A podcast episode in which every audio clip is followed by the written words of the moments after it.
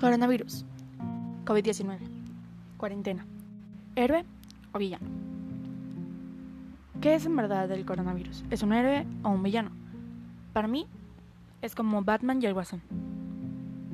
Hay un cómic en el cual estos dos se combinan, en el cual estos dos se vuelven uno.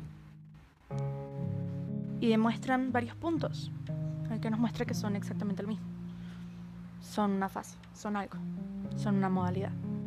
Son una combinación entre ambas, porque no es ni uno ni el otro, no es un héroe ni un villano.